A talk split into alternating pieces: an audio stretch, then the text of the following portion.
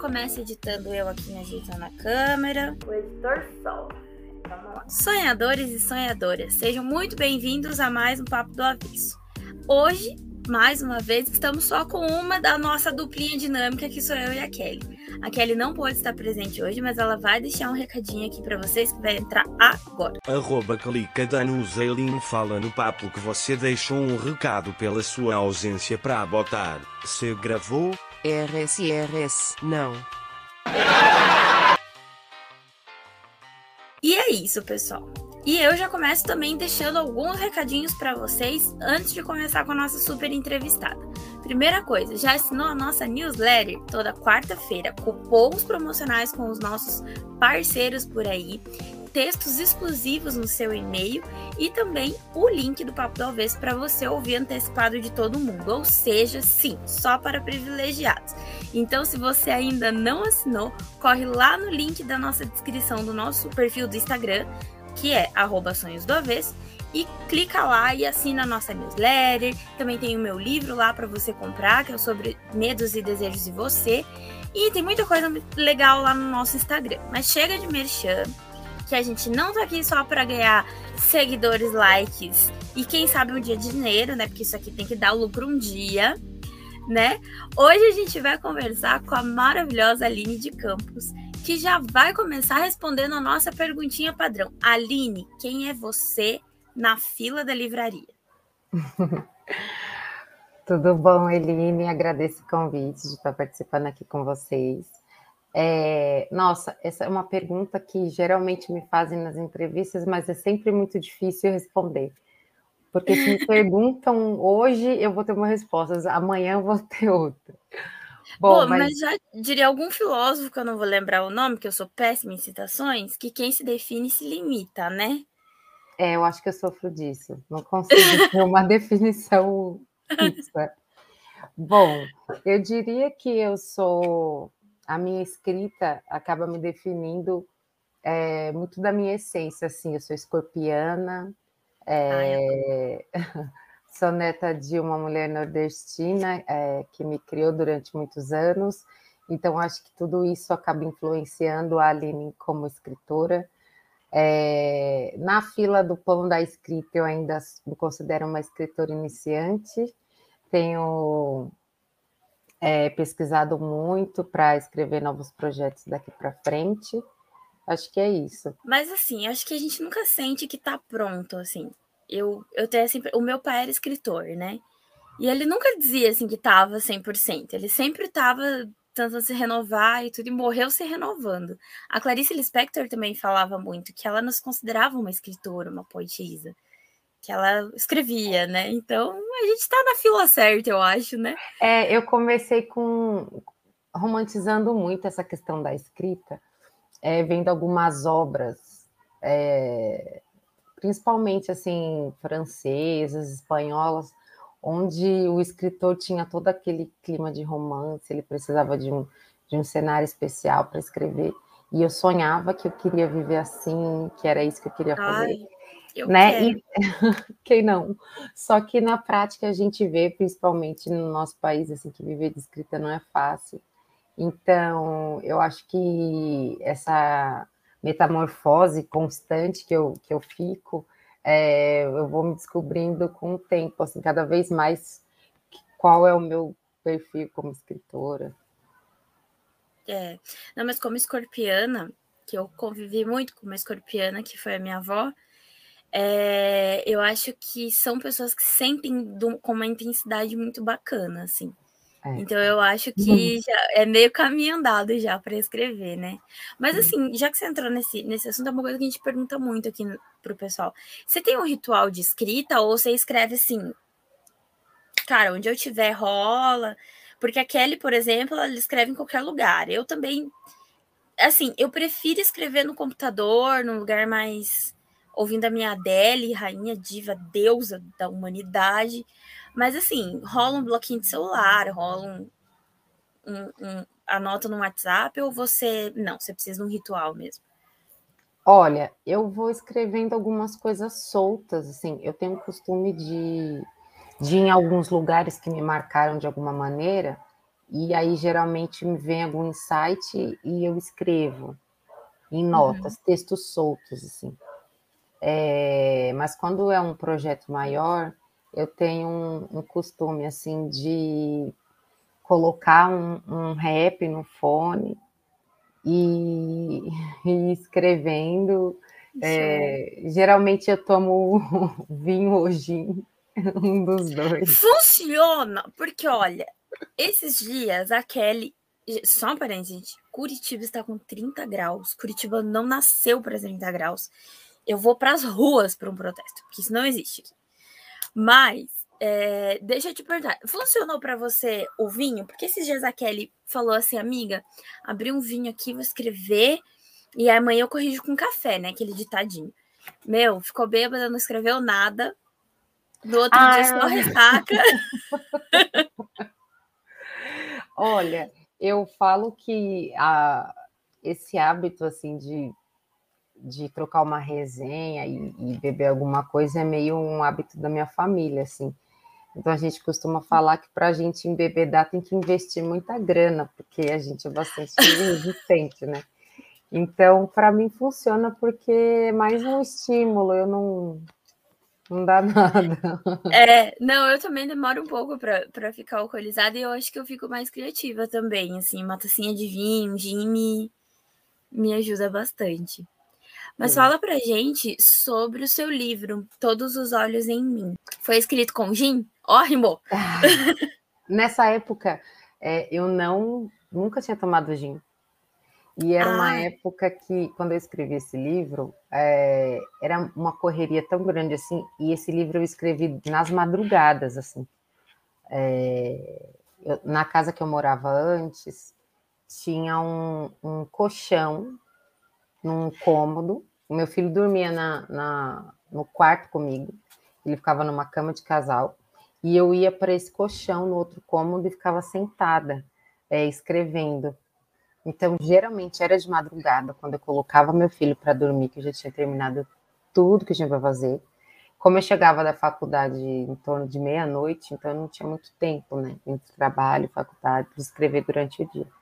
Então, foi um livro que eu fiz nas madrugadas. E é, foi antes de eu desenvolver esse meu ritual, assim, de ter uh, uma taça de alguma coisa, ou então ouvindo alguma coisa. Foi mais no silêncio da madrugada mesmo. Ai, que delícia. Eu gosto de escrever à noite também, me identifico. É, eu gosto. E todos os olhos em mim, ele falam sobre, ele fala sobre o racismo dentro dos relacionamentos interraciais. Você pode destrinchar um pouquinho o tema para gente? É, esse tema é, dos relacionamentos interraciais, ele chegou até mim é, no momento que estava bem acalorada essa discussão de, de colorismo, é, foi no período em que foi lançado o filme é, Corra, né? Que uhum, muito bom. do Daniel Kaluuya, né? Então, é, então era um, um, tema que ele ficava sempre latente nos espaços que eu frequentava, né? Então começou a chamar minha atenção, porque quando eu desenvolvi o meu TCC, é, me graduei em jornalismo, eu já tinha o interesse de, de falar de questões sociais, é, principalmente sobre o racismo, e trabalhando, fazendo parte do núcleo de estudos étnico-raciais da universidade, é, eu acabei tendo contato com esses conteúdos que estavam mais em alta, assim, no momento. Então, me decidi por esse tema. Quando a gente fala de relacionamentos interraciais, sempre gera aquela dúvida do, do amor não tem cor, que eu acho que é uma questão muito, assim, é, ignorante no sentido de leigo mesmo?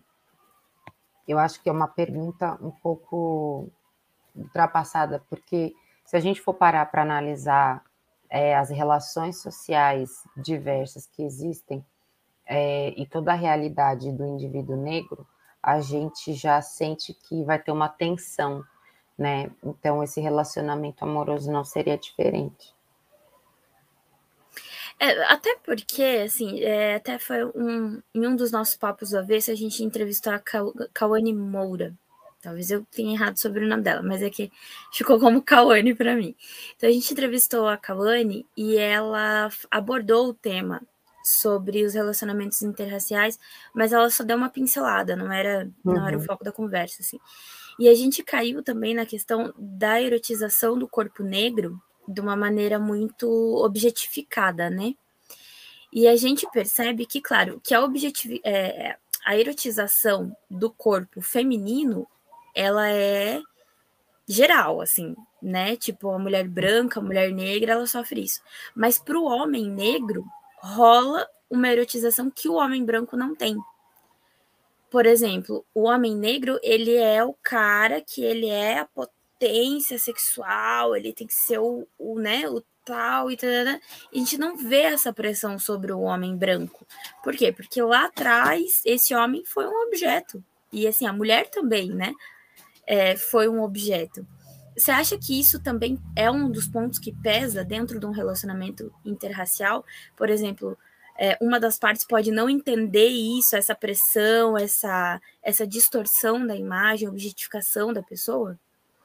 Sim, eu acho que é, tudo que todas as formas de relacionamento é, feitas de uma maneira consciente, ela é uma escolha política.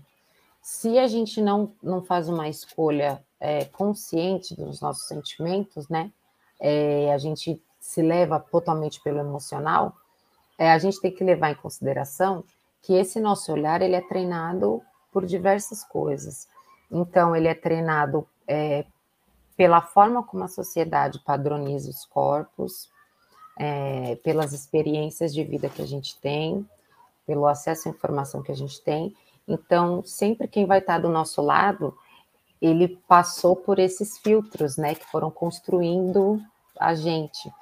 É, e quando a gente fala dessa objetificação, tem algumas diferenças, assim, é a erotização da mulher negra para a mulher branca tem, tem um, um diferencial, porque aí, de novo, a gente entra numa questão de tonalidade, tom de pele, né? Uhum. É, Abdias Nascimento já falava isso, é, quando ele diz, fez um, uma análise da, desde o período da, da escravidão até o pós-abolição, em que ele fala é, que uma mulher de, negra de pele mais clara, ela é feita para é, para cama, para serviço doméstico, uma mulher negra de pele mais escura, ela já é a empregada do campo. Então, é, isso a gente vê também nos dias atuais né? Existe todo um frisson em torno da mulher negra, que é uma erotização que animaliza esses corpos, eu diria, né? É uma coisa que eu falo muito na minha pesquisa, né? A mulher negra ela é vista como é, um objeto a ser desfrutado e a mesma coisa ocorre com o homem negro.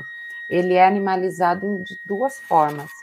Primeiro, como um, um homem de força é, física, né, que é um, um homem geralmente é, destituído de intelecto, né, nesse imaginário racial, ele é destituído de intelecto e toda a sua força está no seu físico, né, para trabalhos braçais. E por outro lado, ele também é uma máquina de fazer sexo, então ele é, ele é animalizado duas vezes. E, e assim, é, como parte para a dignidade humana, né? É, porque eu particularmente, a gente prometeu que essa temporada do Papo do Avesso eu não ia falar de teologia, mas a Kelly não está aqui para me regular, então eu posso falar. É, eu faço teologia, eu estou há um ano de me formar, e um dos pontos que, que a gente é, vê muito né, dentro da, da teologia cristã é a questão do sexo, como ele foi pecaminado com o passar do tempo pela é. religião mesmo, né? Apesar de eu fazer a teologia da vertente católica, há um reconhecimento por parte dos professores, dos sacerdotes, da própria igreja, de uhum. como o sexo foi passado errado para ao decorrer da história. E o sexo também é sobre dignidade. É a distorção da visão do próprio corpo distorce a visão do corpo pelo outro e tira a dignidade do outro, sendo que o sexo é divino. sexo também foi criado por Deus, né? Partindo do princípio mitológico cristão. Então, quando você distorce a visão do teu próprio corpo e, e automaticamente do outro, é o que acontece na erotização. Eu tenho lido muito sobre o mercado pornográfico, sobre hum. como ele prejudica muito a questão, principalmente das mulheres, né? E eu vou indicar de novo essa página, vou bater de novo nessa tecla, que é uma página chamada Recuse a Clicar, e eles falam muito sobre isso de uma maneira muito didática. E esses dias eu estava vendo até um post deles, é, como algumas, assim, como o perfil de erotização, desde a, do infanto juvenil, né, da pedofilia, até a questão da distinção de cor de pele, é, ele destrói as relações humanas. Sim. Porque, né, a gente vê um bando de gente que acha que se relacionar é aquele filme pornozão lá que ele assiste em sei lá onde, ou ela assiste, porque o vício na pornografia também pode acontecer com mulheres, não vamos colocar só nos homens. E é um mercado que lucra muito com uma distorção da dignidade humana. É, eu conheço essa página é, realmente é muito boa. É, quando a gente fala do, da pornografia, ela, eu acho que é um, um caminho é, num aspecto analítico muito importante da gente compreender comportamentos, né? Como que a gente se manifesta né, nas nossas relações afetivo-sexuais. É, porque vídeos, inclusive, eu conheci uma pessoa que já trabalhou é, fazendo legenda e títulos para um canal pornô. Pesadão, um né? Era um jornalista. Deve ter de visto muita coisa pesada. Uhum. E aí ele, ele trabalhou fazendo isso. Então é só a gente pegar os, os títulos, eles já são totalmente é, identitários, vamos dizer assim, né? Sim porque a gente está falando de um país em que os vídeos mais acessados são os de novinha, o que vem escrito novinha, e de travestis. Né? Em e entra também uma lista aí de incesto, eu estava vendo. É. Que rola muito acesso na questão de incesto, de que incesto. é tipo, gente, pelo amor de Deus. Sim. Então, quando a gente fala é, de como esses corpos são vistos, se a gente pegar na pornografia, é um exemplo disso, né? É, os corpos trans e travestigêneros são corpos que eles são repudiados na sociedade, mas é, para a questão sexual eles é, angariam acessos, né? É. E a gente tem também muitos vídeos que fala latina, é, negra cavalona, porque sempre vem é, com adjetivos, de novo, que animalizam, né, que mostram como essa mulher é na cama. Aí tem a branquinha, não sei o quê. Então é sempre é, identificando atributos é, que vão desde sexualidade até a cor da pele. E, e, e reforçando essa cultura do, do daquele boy padrão, assim, que ele defende os bons costumes, a família, a tradição, e aí no celular dele tá cheio de vídeo assim, né? Que o grupo. É, não, porque a gente tem que manter as tradições, os bons costumes, tá, tá, tá. Aí você vai ver a galeria do cara, é só pornô com menina de menor, aquele grupo de amiguinhos que pensa igual ele, que só putaria o tempo inteiro. Uhum, e, e, é um padrão, assim, um padrão. E você entrou num tema também que eu, eu pego muito e, e tento conhecer o máximo possível, que é do universo trans, que sofre não, também essa, é, esse corte de dignidade, assim. Que a mulher trans, ela, ela é mulher, mas não é, não, né? Aquela, é mais ou menos mulher. Então, assim, essa coisa de não reconhecer que a mulher trans é mulher e que ela tem os direitos de uma mulher biologicamente é, nascida com, com o gene feminino, né? Então, assim, é, essa, essa, essa ideia de que existem classes no mundo que elas não, não são tão dignas assim, isso me enfurece é. um pouco. Ai, gente, ó, até sul de. Inclusive, eu acho que no meu livro é, ele tem essa falta de ter um, um personagem trans para trazer. Não, mas já faz um livro dois. Né? É. já porque, tem aí um gancho. Porque tem bissexuais, hétero, é, lésbicas, é, homossexuais, mas não tem é, uma pessoa trans. Mas você pode fazer um segundo livro focado no universo trans. Ó, quero 5% em cima aí. Entendeu? Mas, Aline, uh, além da, da, sua pesquisa de, do Todos os Olhos sobre mim, todos os olhos sobre mim, né? Não, todos os olhos. Todos os olhos em mim. É, todos os olhos em mim.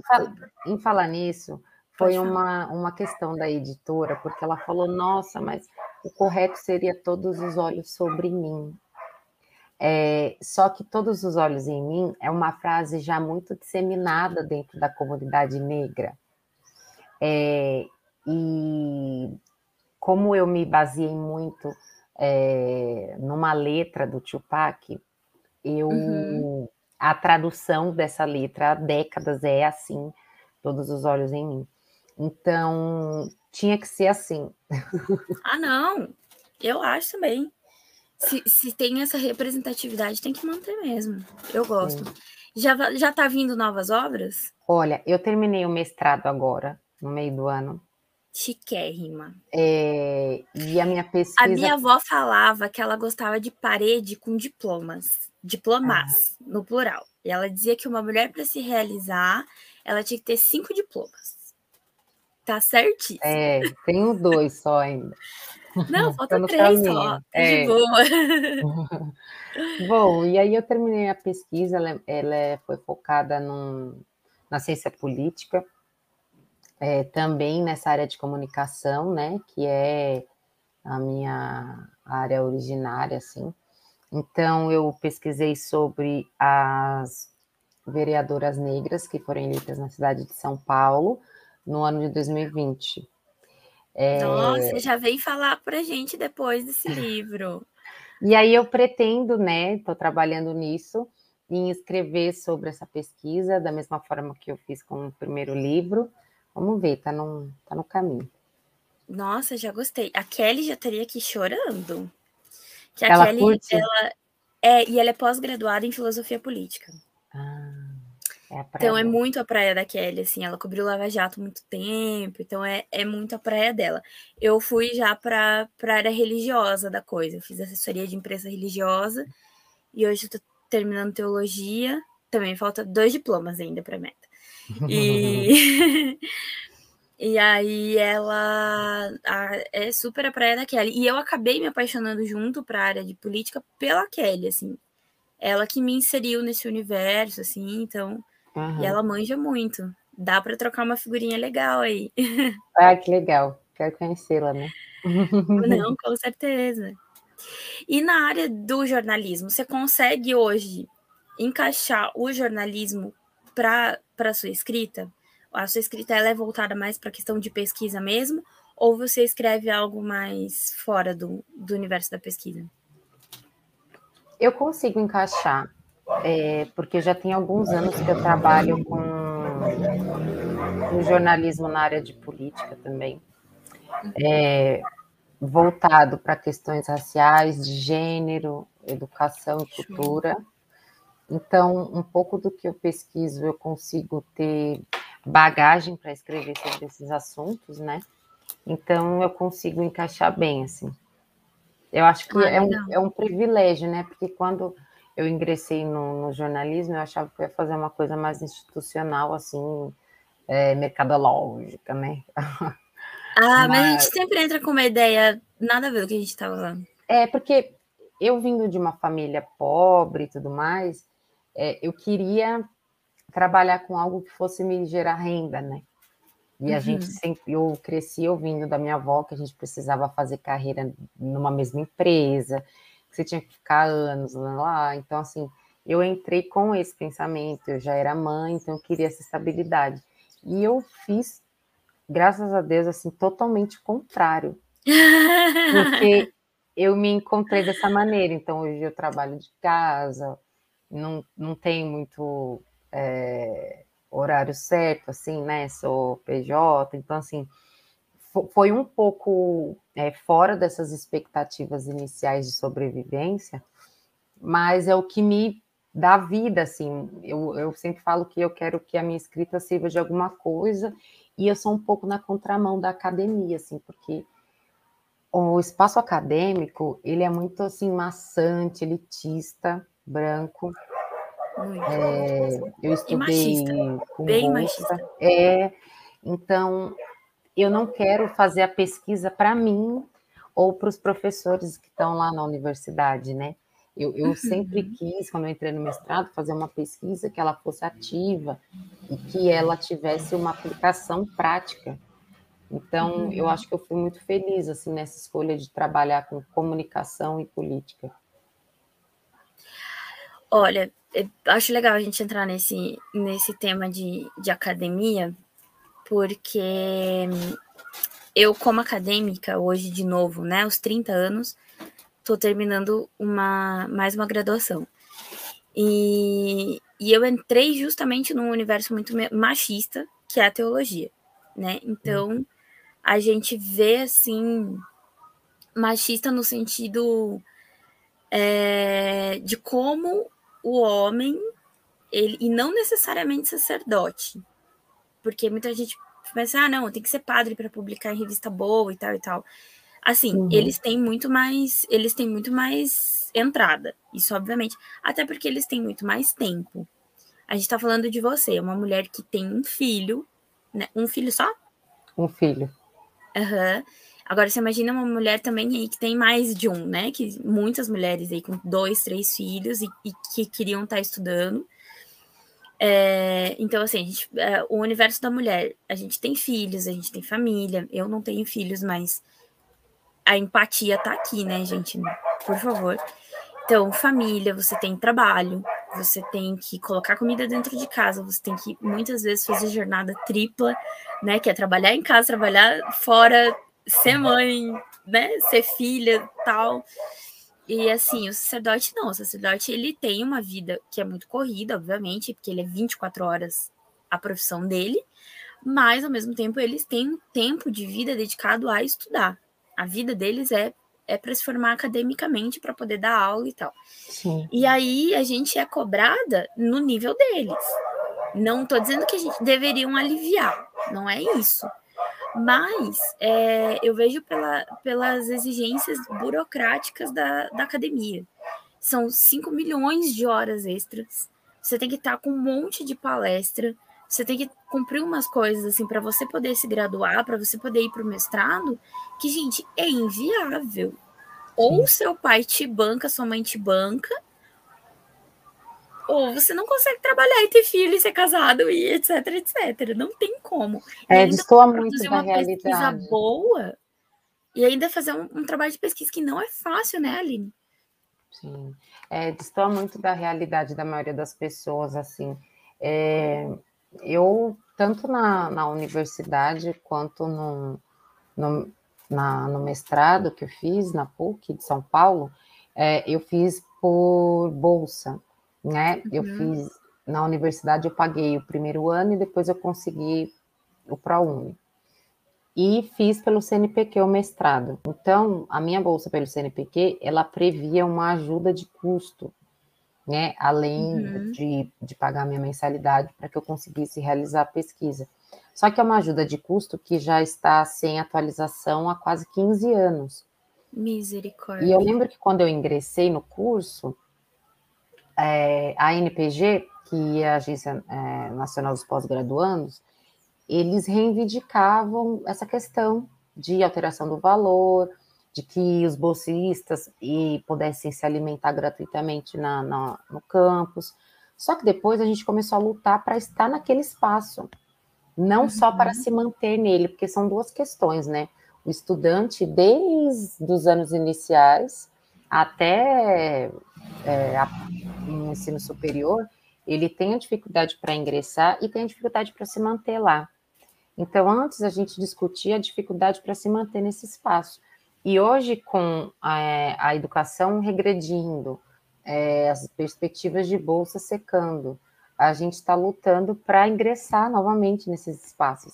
É então, eu já tinha um projeto encaminhado com a minha orientadora para a gente dar sequência nessa pesquisa para o doutorado, mas eu não me inscrevi no processo seletivo justamente porque não tinha uma perspectiva de bolsa para o curso.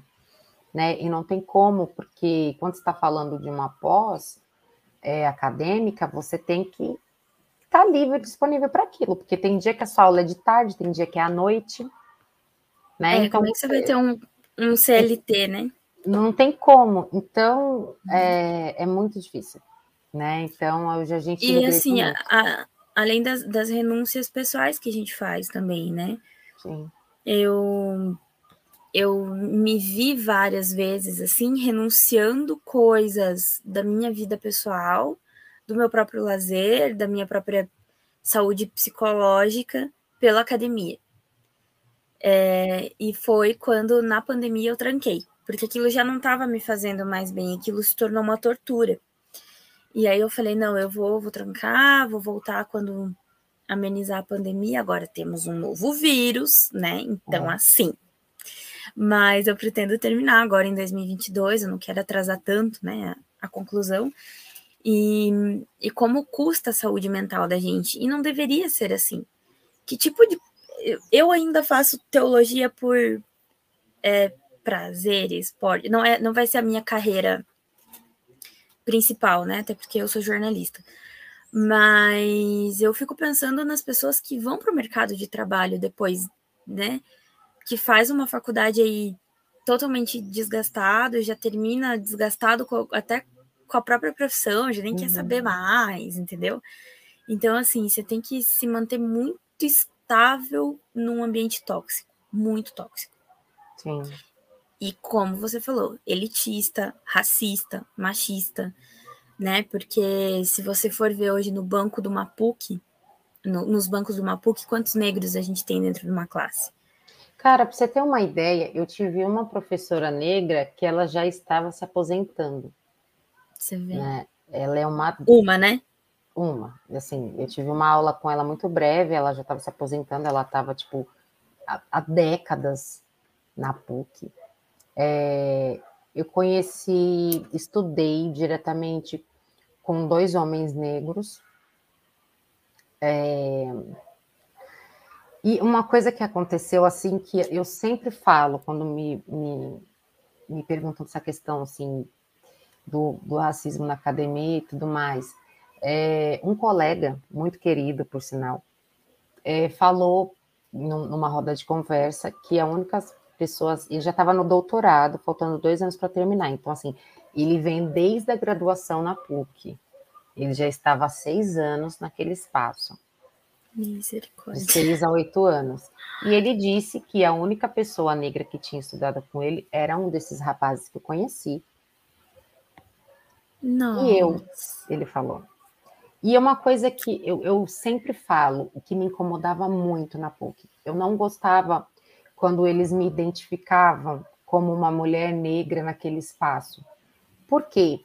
Porque eu sou uma mulher de. É, a gente entende de que negros, é, pretos e pardos formam a população negra no Brasil. Sim, eu sou uma mulher negra, mas eu não gostava de ser identificada dessa maneira naquele espaço, uhum. porque era como uhum. se eu uhum. fosse um totem de que sim, temos uma mulher negra é, se formando aqui. É, é isso, porque quantas é, mulheres. Eu gosto de negros, inclusive tem até amigos que são. Não, não é? É, é tipo, não, você... a, gente, a gente gosta de negros, a gente até tem uma aluna aqui ó, no meio de 50. Né? E aí, quantas mulheres é, negras, pretas, retintas, que deveriam estar naqueles lugares, que almejam estar naquele espaço e não estão? Então, uhum. eu, por eu ter a pele clara, eu não fico. É, levantando essa questão é, da mulher negra como algo de que eu sofri com aquilo, porque de maneira nenhuma, e a minha pesquisa exalta muito isso, é, eu não passei pelas coisas que essas mulheres passam. Então, uhum. eu acho que faltam muito, muitas pessoas pretas nesses espaços para que eles tenham essa compreensão também, porque é uma, é uma falsa uma falsa empatia com, com, anti, É, com o eu- antirracismo, mas assim... No, Tinha que ter uma não- palavra para isso. Uma palavra específica, né? É, E, inclusive, é, uma, a minha terapeuta uma vez falou, mas mais relacionada à questão do feminismo mesmo, mas eu acho que encaixa no que você está falando. Que até que ponto é um espaço conquistado e até que ponto é um espaço permitido. uhum, Porque, por exemplo, na cabeça do opressor, ele tá sendo muito legal de te deixar tá ali. Entendeu? Mas para a cabeça do oprimido, não é que ele conquistou aqui, é uma esmola, é um. Entendeu? O que eu Uhum. quero dizer? Então, ainda também não tem essa diferenciação hoje no Brasil, acho, no mundo. Do que, que é um espaço que realmente foi conquistado e do que, que é um espaço onde o opressor só deu um espacinho para ele não ser tão ruim assim. Pra, como você falou, não, é um totem ou é uma justificativa, né? Tipo, ninguém pode dizer que a PUC não tem alunos negros. Sim, Só as que- relações sociais elas se pautam em poder de quem pode escolher e de quem só resta ele ser escolhido. É, então, isso fica muito claro, né, quando a gente fala da- da universidade, é, você citou também as questões de gênero. Tem uma escritora nigeriana, Oyumi, é, que ela fala muito sobre como funcionava as como se originou a sociedade africana que vinha de um seio matriarcal. É, e é uma lógica completamente diferente dessa lógica ocidental que a gente tem é, da- do que é destinado para o homem e do que é destinado para a mulher, né? Uhum. Então é toda uma herança que foi é, perdida é, nesse tráfico transatlântico e a gente acabou perdendo esses referenciais importantes que fariam da gente é, uma sociedade mais, como a gente pode dizer, mais evoluída é, no lidar com o outro, né? Então a gente Eu adquiriu muito de- desse, dessa visão europeia, é, norte-americana, de que o homem branco é o centro das coisas. Uhum. Concordo, concordo. E a gente também perde a noção de que essas as mesmas pessoas que defendem essa, esse modelo patriarcal não entendem que tudo estava envolto do matriarcado antes disso. Toda a nossa história, como civilizações, sempre foi envolto do matriarcado, e o patriarcado foi imposto, né, por disciplina, por, como você disse, por questões de poder, né? Sim. E hoje a gente sofre tudo isso porque lá atrás alguém mudou uma vírgula onde não podia ter mudado. Isso que me revolta. Mas Aline, fala também um pouquinho para a gente ainda sobre, sobre a sua, sua pesquisa a, do, do seu TCC, Todos os Olhos em Mim. É, a, quais são os referenciais de. de a, você falou do Tupac, mas eu queria saber se houveram outros referenciais de outros artistas em cima dessa obra. Bom, tem, o meu livro ele abre com, com uma letra, da, é, com uma carta é, do Tupac para Madonna. É, e eu não sabia da existência dessa carta até ouvir ela sendo recitada na música do Jonga, a música 1010. É, ele faz a leitura dessa carta, é, na qual ele fala sobre a dificuldade em se relacionar, ele sendo negro, com uma mulher branca, é, e isso, se, isso fizesse com que ele fosse rejeitado é, na comunidade dele, é, como se para ele seria como se ele estivesse traindo a comunidade dele, e para ela seria legal porque ela estava sendo boazinha para com os negros, né? Então. Nossa, super o que a gente acabou de falar. Né? É, então, assim, é, é, teve essa influência que surgiu a partir dessa música do, do Djonga, que é um rap de BH.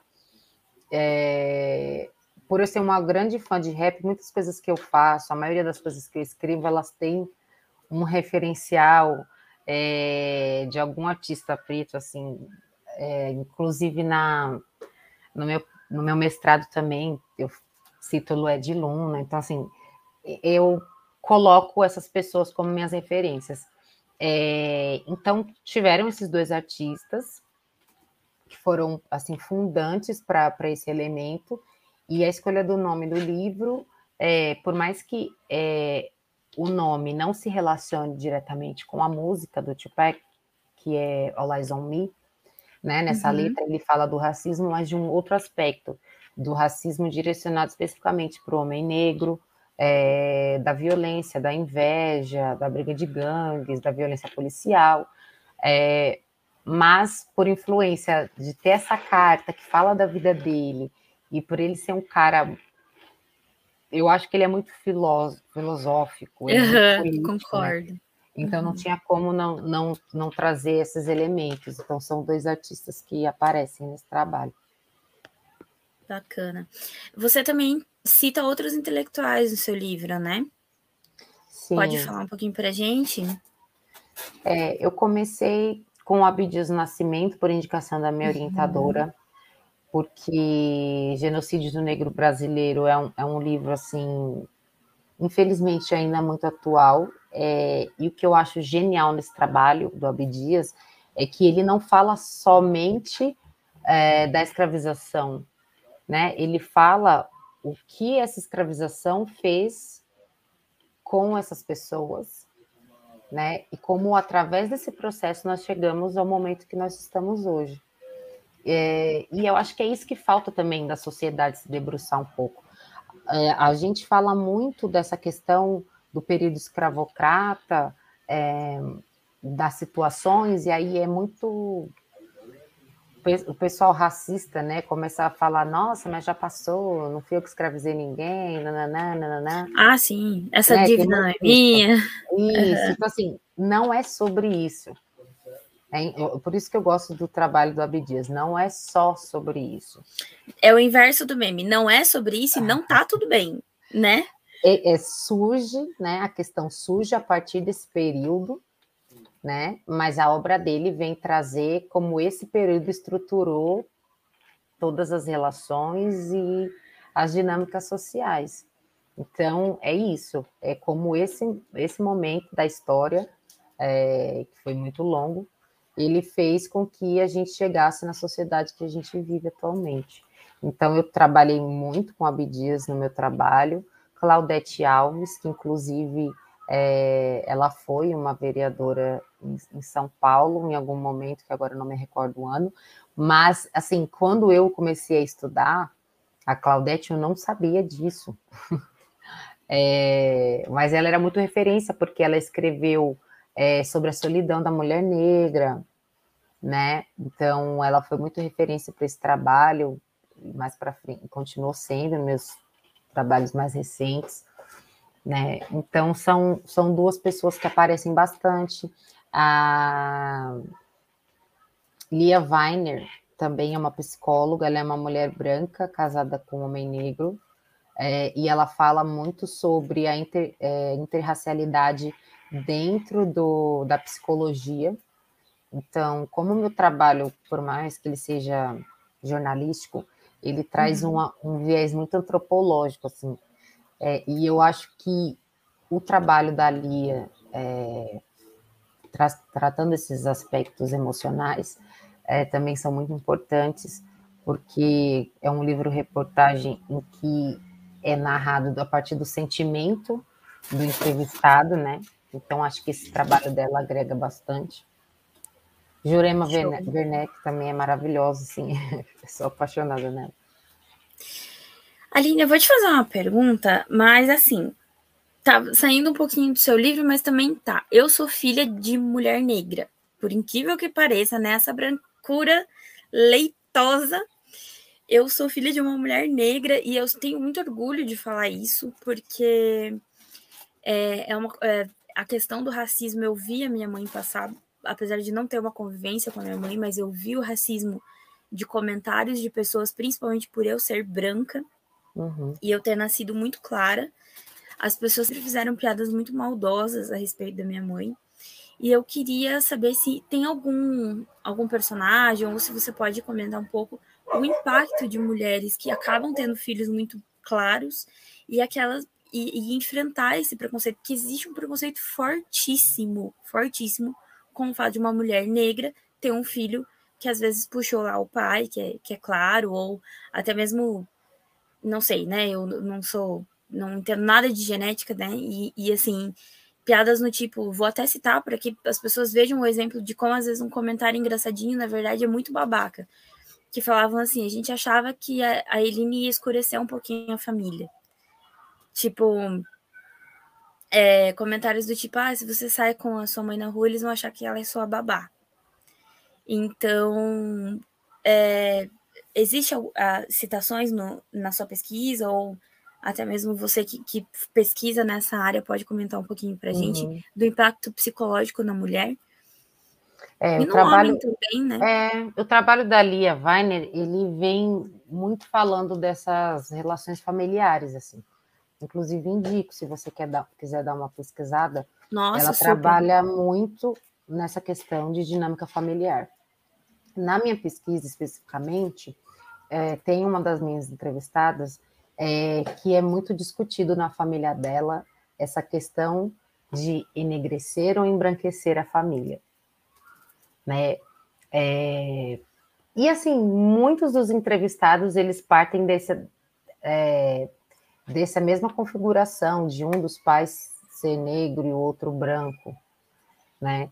E eles falam muito sobre comparações, né? Comparações que se tem, é, se vai ser mais escuro, se vai ser mais claro. Como o meu livro é mais focado é, em, que, em, relações afetivas, é, uhum. amorosas, uhum. os momentos em que é citado essas tensões familiares são mais breves, mas aparecem principalmente na história da Júlia, ela falando um pouco desses problemas familiares em questão da cor da pele. É, e o impacto disso é muito grande, né? Porque ele vem devastar é, uma autoestima da mulher negra. Total. É, uhum. E nessa, nessa entrevista que eu estou te falando da Júlia, ela fala muito sobre como isso fez com que ela tentasse se relacionar com pessoas brancas para que a família ficasse mais satisfeita né? Para que as pessoas ficassem mais contentes de que. E, e, assim, não, ela não fazia isso intencional, e é o que a gente estava conversando no início, né? É, uhum. Não é intencional, o seu olhar é treinado para isso.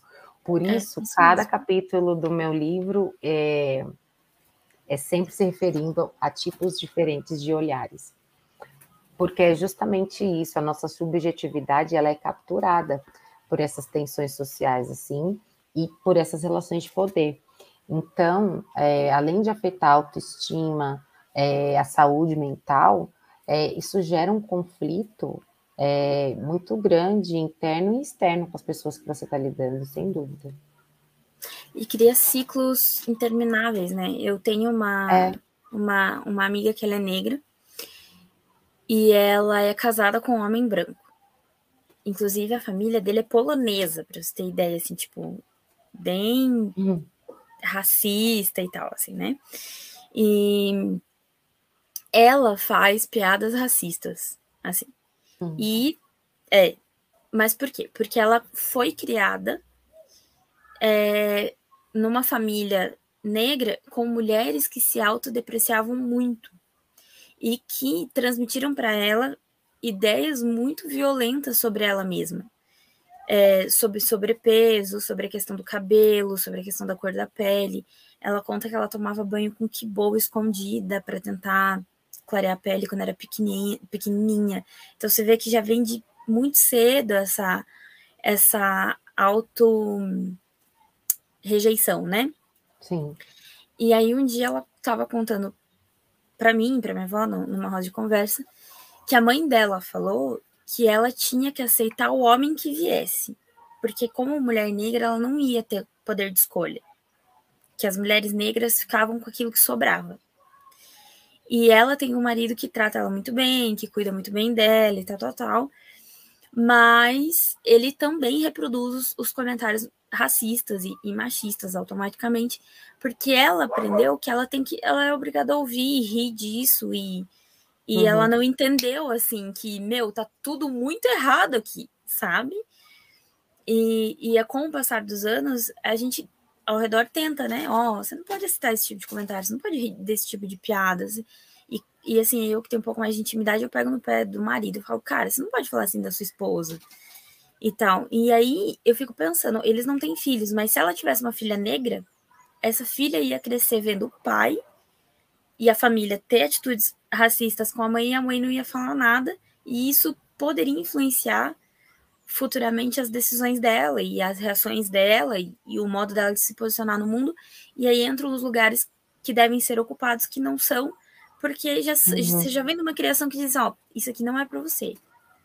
Não adianta você achar que você vai casar com um cara super legal, porque você é negro. É um comportamento de, de, de um sofrimento bloqueado, né? E aí, é. ao despertar, é, que talvez aconteça, ou também não aconteça, mas o despertar é muito duro, né? É muito pesado quando você parar para pensar em toda a sua história e como você lidou com ela. E tudo isso é, recai é, nos ombros dessa mulher negra. Uhum. Porque as, a, a mãe dela, os familiares dela ensinaram que ela fizesse isso para que sofresse menos. É, e se algum dia ela despertar para essas questões que a gente está comentando agora, ela vai se autorresponsabilizar por essas negligências que ela sofreu. E, na verdade, não é responsabilidade dela. Não, né? nenhuma. Então, é, ela é como, de qualquer maneira, né? A lógica social faz com que essa mulher negra ela seja a responsável pelas suas dores, assim, de todas as formas, né? não tem escapatória, não né? Não tem um, um, uma escapatória. Então, a, a, medida como essas mulheres são julgadas e subjugadas é uma medida muito dura. Muito dura. É muito é triste essa história da, da, sua amiga, assim. Infelizmente, ainda é bastante comum, né? Porque... É, eu não tinha essa noção, assim, de que de que era como eu achava, não, só pode ser aqui que tá acontecendo. Mas aí, com o passar da vida, eu fui conhecendo outras mulheres e outros homens negros também, que eles, eles não, é, assim, claro, cada um no, no seu espectro, uhum. né? Não, realmente, eu ouvi muito isso e fui criada assim. Eu tenho outras amigas negras que foram no caminho contrário de tudo isso e libertaram as próprias é, mães e avós, assim, no sentido das mães e avós. Não, é verdade, o discurso da minha neta, da minha filha, tá é isso mesmo, a gente tem que ocupar espaços, a gente tem que se libertar. Mas eu vejo ainda que existe uma prisão muito grande, assim, por parte de algumas mulheres, e, e que são é, maquiadas com essa questão do não, mas sempre falamos assim, a sociedade sempre foi assim, agora tudo é mimimi, e não é bem é. assim. A eu gente tem que cuidar para não cair no discurso do Morgan Freeman, né? Que, uhum. que assim, todo 20 de novembro pegam o, o vídeo desse cara, é, com todo respeito à, obra que ele tem, é um, um puta profissional, Sim. mas essa frase dele é um desserviço muito grande para a comunidade. Muito, e no 20 de novembro, cara, principalmente desse ano, é, o que nas redes sociais a gente vê de pessoas é, usando desse discurso dele para legitimizar é, uma pauta que é contra o combate ao racismo, assim, é fora de série, é preocupante. Então, a gente é tem que cuidar para justamente não cair nesse discurso de é o que, que é justamente esse é, de ah, sempre foi assim, não vamos falar que o problema não acontece. Porque, claro, quando você é um negro é, domesticado nas ações, em que você não questiona, você é bem aceito.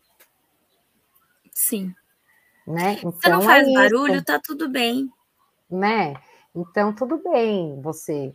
Agora, se você questiona, se você vai contra todo esse sistema, é, e quando eu falo sistema, eu estou falando de um sistema sociopolítico mesmo.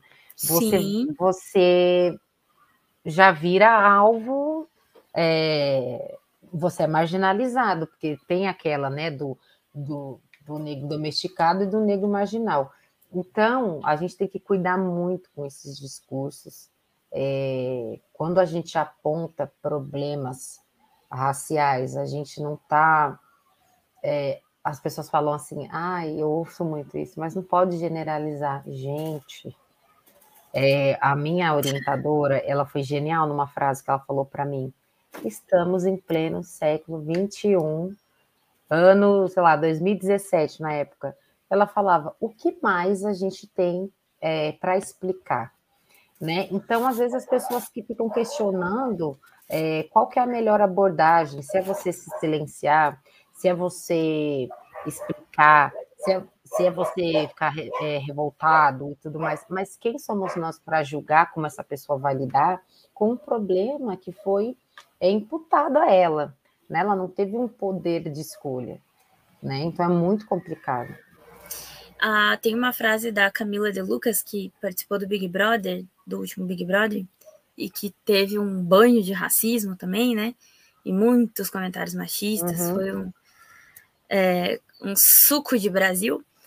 E ela, fala, ela falou uma coisa muito interessante para um dos participantes. Ela falou assim: você tem tantos anos, ó, vamos pôr, você tem trinta e tantos anos, e você nunca deu um Google para entender o que, que é racismo. Tipo, sabe, é, é, eu, ve, eu, eu falo, eu pego muito assim nas pessoas mais, mais, mais velhas, assim, né? É, eu falo, gente, você tá aí com 50, 60 anos e você nunca leu um livro, você nunca viu, nunca foi além disso aqui, desse quadrado aqui que você cresceu, você, você, é, tá difícil. Hoje em dia a gente tem informação de uma maneira tão rápida, tão prática, é celular, é, tele, é computador, é tablet, é tudo. Cara, internet em qualquer lugar, o pessoal fica perdendo tempo com fake news, mas não é capaz de Sim. pesquisar, assim, sabe? O que é racismo? Pronto. É porque ah, se não dói em você, para quê, né? É, As pessoas ainda têm esse pensamento, assim, não dói é. em mim, para que eu vou atrás disso? É, parece que é muito mais fácil também negar que a coisa existe, né? Ou que, que ela só acontece. existe em outro lugar. Tipo, é, é. tipo, ah, não, aqui não tem isso. Isso aí é coisa lá dos Estados Unidos, isso aí é coisa da Índia, isso, sei lá. Aqui não. É, eu moro é. no sul, que é um. São estados muito é, dominados por colônias europeias e tá, tá, tá.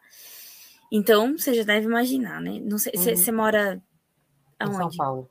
São Paulo. É, estamos aqui do lado, né? E, e aqui no Sul eles têm esse hábito muito de falar: não, aqui não existe racismo. Imagina, minha empregada é negra. Que isso? Putz, é. Uhum. É, quando a gente começa a olhar, né? Até no meu livro, um dos entrevistados fala é, você fica um pouco doente, assim, de você ir nos lugares Sim. e olhar em, em, que configuração estão as pessoas negras naquele espaço. Porque eu acho impressionante você ter uma, um contato somente com pessoas brancas, as únicas pessoas negras que você conhece são empregados, e você achar que isso é normal. Como se achava nas novelas antes, né? Tipo, que não... Eu fico pensando, gente, nunca foi questionado isso.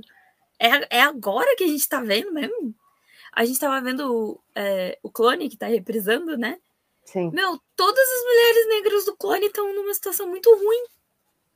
Tipo, nenhuma delas ele é patroa. Ou é a, a, a dona da empresa, ou é a. Não. É, uma é empregada, a outra mulher tá lá com problema com o boy e, e, e é pobre e tá passando dificuldade. É. Gente, é. a, assim, a representatividade mandou um abraço, sabe? E eu fico impressionada, gente. Como que há 20 anos atrás ninguém percebeu que alguma coisa estava errada? Que nem o, o filme do Pantera Negra. A, o primeiro herói negro representado assim mundialmente. Véi, como assim, gente? Tá tudo errado, tudo errado. É, ainda mais no. E assim, no Brasil, é, é, é absurdo, gente. As Exato. novelas, a televisão, é, é, a, Até a, parece que a gente só foi colonizar, é, que a gente só tem descendência europeia. Até parece. sabe? A maioria das pessoas representam um padrão que não reflete a, a, aos próprios brasileiros, né? Então, tudo isso mexe com o imaginário e faz com que a gente tenha é, nossos interesses corrompidos. Com certeza. E, e, assim, já até abrindo um pouco o leque, a gente não tem representatividade indígena, né? Ainda existe Sim. uma ideia de que o indígena é aquela pessoa que vive lá num lugar que não tem tecnologia, tal, tal, tal. Até a indígena que, que fez um discurso poderosíssimo na COP26, agora em novembro, foi super atacada pelo fato dela ser antenada, dela ter redes sociais. É, o tipo, pai ah, dela é... ele já vem sendo ameaçado de morte. Ridículo, ridículo, sabe? É, não se tem consciência do que é a população negra, não se tem consciência do que é uma, uma imigração de outras nacionalidades, assim, eu vejo muito pela questão da, dos imigrantes que vieram da Venezuela, que são rechaçados, os haitianos que são rechaçados. Então, assim, o brasileiro tem uma ignorância da própria cultura e, e acha é, é, essa ideia de que você é europeu, gente, não é, tá? Eu, eu moro num bairro aqui que é em Curitiba que é italiano. E aí as pessoas falam: "Não, eu sou italiana". Eu falo: "Não, você não nasceu aqui? Nunca pisou na Itália". Nunca. E a pessoa fala: "Não, mas é que eu sou italiana". Não, você é brasileira, tá? Me desculpe, mas assim, que legal que seus avós vieram de lá e tal, mas você é do Brasil, tá? Difícil, é puxado, né? Difícil. Aline, estamos chegando aqui no finalzinho da nossa entrevista. Eu, por mim, ficava mais umas 15 horas, já ia ali pegar uma geladeira, uma cervejinha pra gente dividir esse papo, um gin, né? Que você gosta de gin. É, mas a gente vai ter que encerrar. Aline, muito, muito, muito, muito obrigada. A casa é sua, já estamos esperando você pro seu segundo livro. E daí você assim, ó, já sabe, né? Põe o pé no sofá, tá, tá em casa, brinca com cachorro, é aqui. Eu vou convidar também você, querido ouvinte, querido assistente, a nos seguir nas redes sociais. Volto a dizer, é arroba Sonhos do Avesso. Segue a gente no Instagram, no Facebook, assina a nossa newsletter de toda quarta-feira. E se quiser seguir as minhas redes sociais pessoais, é Li Carrano. O da Kelly é arroba Kelly Cadanos. Deixa suas arrobas aí, Aline, faz o seu merchan. Eli, muito obrigada. Amei estar aqui batendo esse papo com você. É, a, no meu Instagram, o Facebook, eu assim, raramente apareço. Mas no Instagram eu apareço bastante. É arroba Aline, C-A-M-P-X-S. É Campos, só que no lugar do O é um X. E você nos recebe na sua casinha aí toda sexta-feira aqui no YouTube ou no Spotify. Mas se você é assinante da newsletter, recebe o link antecipado na quarta-feira. Muito obrigada, pessoal. Até semana que vem. Beijo. you.